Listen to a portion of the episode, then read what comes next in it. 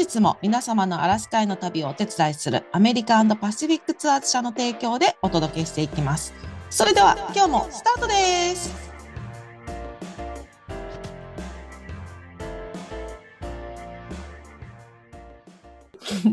で、まあじゃあ、あの、今日のトピックの最後は、まあちょっと、まあ時間もあれなんで2つ3つぐらいにしときますけど、あの、じゃあ2人にちょっとまた問いを投げかけたいと思いますけど、今まで例えばじゃあね、にあの2週間持つトマトとかね、遺伝子操作してああいうのも作ってるわけなんですよ。ただ、組み替えてるわけではなくて、ノックアウトって言って、その発生する部分をオフにしてる。オンオフっていうのを切り替えれるんで、すごいですよね。もうなんか、あの人たちの研究の世界を見てると、本当に機械を操るように遺伝子の操作をしてるのでびっくりするんですけど、例えばね、あの、じゃあ、あこちゃん、花粉に悩まされてるじゃないですか。うんうんうん。で、今、この技術でゲノム編集をすると、花粉を出さない杉っていうのがもう作れるんですよ。うん。これやりますか？うわまたそういうこと。いや、もう個人的にめっちゃしたいですよ。したいです。もう花粉なんて出すなと思うんですけど、自然的に考えたら無理っすよね。自然のサイクル。えじゃあ、なんか解決方法はいい、いい解決方法。僕が一応あるんですよ。手術？その私の鼻をいじって手術する。あ、そっちってことね。あ、なるほど、なるほど。はい。え、どういうあれやったんですか？あ僕はまあもちろんそのね、あの人間の方で何とか治療していくっていう方向もあるけれどもその明らかにあれって高度経済成長期に切りすぎた木を一斉に植えたので杉だけがブワっていう森林が多すぎるので、花粉の量が多すぎるっていう問題が、花粉が出てるのはもう当たり前で昔からあってだからその森をかあの自然の状態に近づけるってことですね。これはだから他の木も植えるってこと？そういうことです。あのもうあの本来の日本の商用樹林というか紅葉樹林も含めてにゆっくりで変えていく中長期的な話ですけどね。短期的にはあこちゃんの言った話の方があの広まりやすいしただこれはおそらくゲノム編集して、えっ、ー、と、花粉が出ない杉が登場して、そっちに変わっていくんじゃないかと思います。だって今多分みんな3人こうやって話してますけど、心の底では、え、そうなってほしいと思ったと思うんですよ。いや、そんなデメリットあるのかなともまず思ったしね。その花粉が植林する部分に関しては。うん。植えていく部分に関しては。そういうことですよね。ただ人間がいなくなった場合、その森ってその木が死ぬと、もう次子供を産めないってことなんで、うん。それで終わるんですよね。オッケーオッケー。まあじゃあ、そういうことはい。じゃあ最後、最後もう一つだけね。あの、じゃあもうちょっとレベルを上に上げて、まあ今のね、結局スギ花粉でも、今、あこちゃんは、その操作を遺伝、何？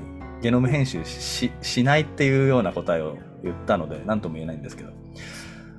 あのー、今アフリカに、まあ、違う国の話なんであれですけど、北シロサイっていうのが、えー、一応生きているんですが絶滅危機ですよね。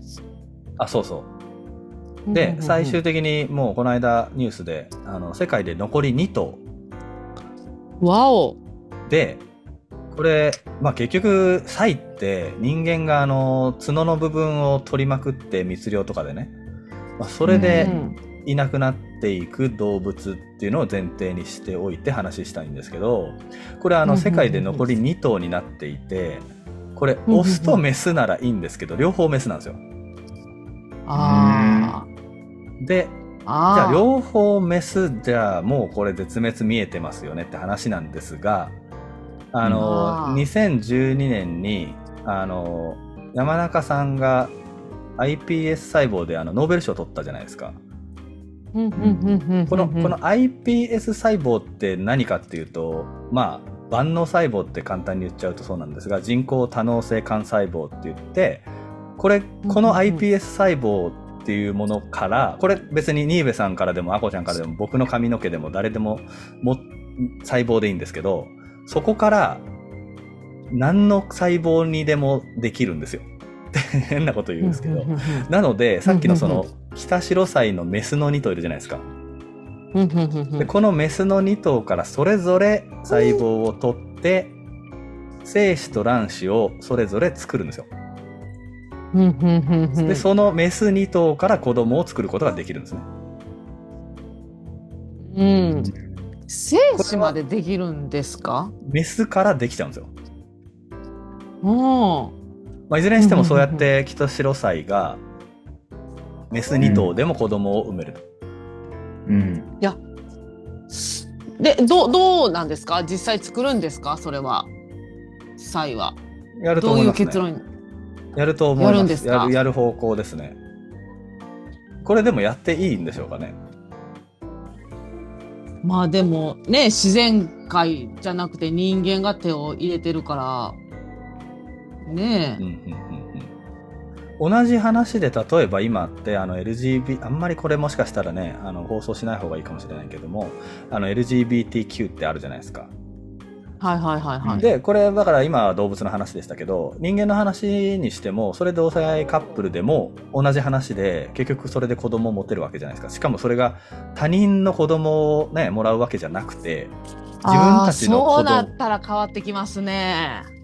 ですよね。あーそれはまたわがままですよね。人間はいいっていうのに動物はあかんって言ったらってなりますもんね。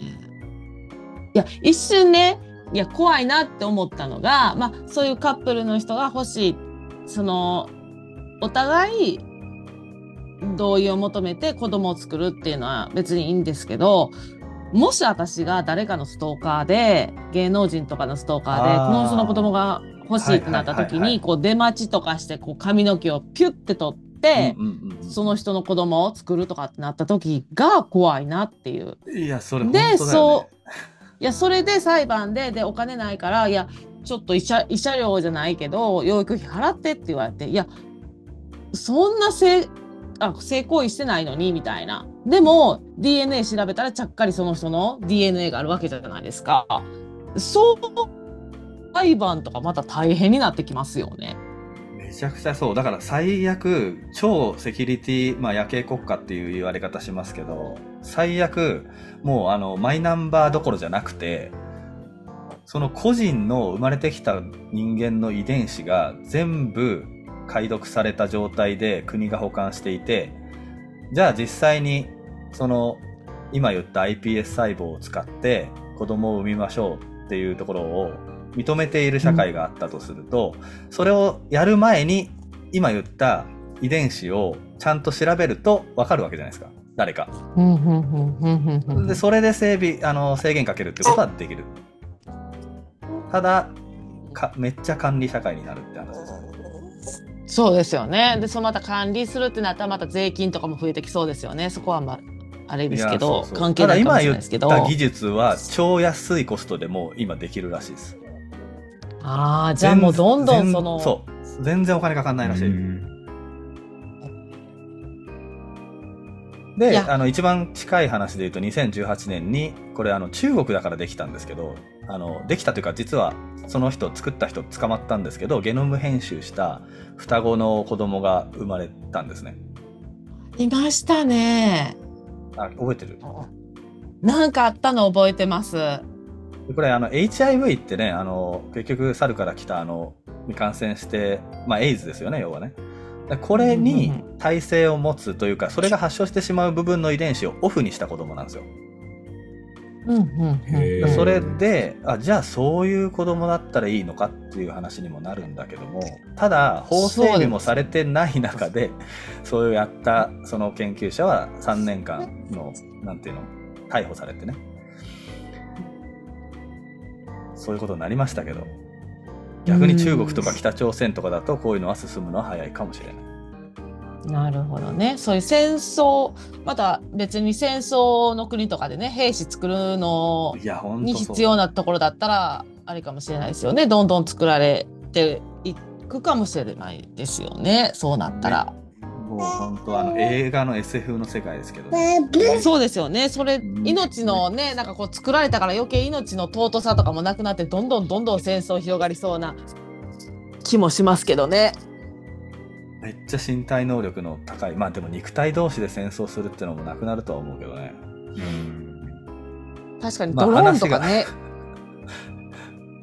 いつ来るかわかんないです。今日夢であれでしたもん私もうなんかその辺にドローンがすごい飛んでて。しかももうもうほんまにテクニシャルななんていうんですか飛び方してて。やばいやばいっていう夢を見ましたちょうど。攻撃されるかもしれないっていう。いや本当に。あんなのスッと入ってきたらステルス機能を持って入ってきたら終わるよね。いや本当にね壮大な話になってしまいましたね。はい。鮭で鮭から。何のテーマでしたっけ？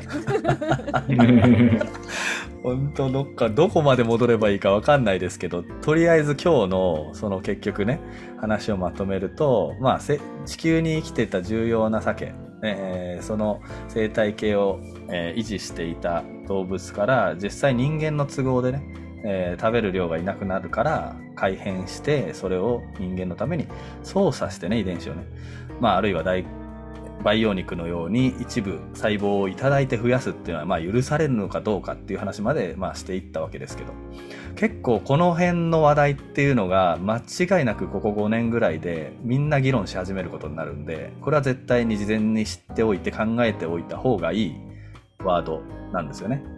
というところで、えー今日のこの命をつなぐ鮭、えー生命倫理までということでそういう回でした最終回でしたけど。さて気づいたらあっという間に鮭の会が終わってしまいましたが話の中では、えー私は未だに皆さん鮭なのか鮭なのか鮭なのかシェケラベーベーの、えー区別がつかぬまま終わってしまいましたがニーベさんいかがだったでしょうでしょうか？ニーベさんいかが ニーベさんいかがだったでしょうでしょうか？あれ？ニーベさんいかがですか？わざと。いいえ振り返って？振り返ってみてくださいああ、記憶に残ってるのは、まずやっぱり試食だね。いや、これさ、その、酒マス問題あったけど、やっぱ食べてみると、まあ違うわけ。うんね。で、だから海に出た、もしくは海で養殖しただけで、うん味違うし、うん。で、実際、あれあれでしょ、ね陸に、あその海に出たら、サーモンになるんでしょ？そういうことですね。そう、だからなんかその辺は面白かったね。うんうん。なるほど、なるほど。まあ、私のね、ちょっと、ふと、こう、徳島の、徳島産サーモンをっていう、そのニュースを見てからこんなに話が広がるとは思わなかったんですけども、そしてなんか、なんと、初のゲストの柿崎さんまで来ていただいて、本当。まあ、柿崎さんのあの、バイトのね、値段がいいっていうのと、面白そうっていうのと、でも、ただちょっとテント生活で3ヶ月っていうのも、ねえ、どうなんかなって思いながら、で、まあ、でも、3ヶ月生活しながら肉めっちゃ食べたって言いながら、こう、食生活とか結構充実してるなっていうのもあったんですけど、酒でも白酒とね、カーフトマスのこの、なんていうんですかね、能力の違いさっていうのも分かりましたし、まあ、能力っていうのはその回遊率がね、ね。えっと、白酒は99.7だけど、クラフトマスは30%っていう、このね、能力の違いっていうんですか？なんかね、こんな違いがあるのかっていうのと、まあ最後はね、ちょっとね、あの、バイオニックのね、どうなのかっていうのがちょっともう永遠に答えが出ないことですけどもね。でもどっかでやっぱり線引きしなきゃいけないよね。ね。でもいつかはぶち当たりますもんね、この問題は本当にね。もう今まさに何十まさにそうですもんね。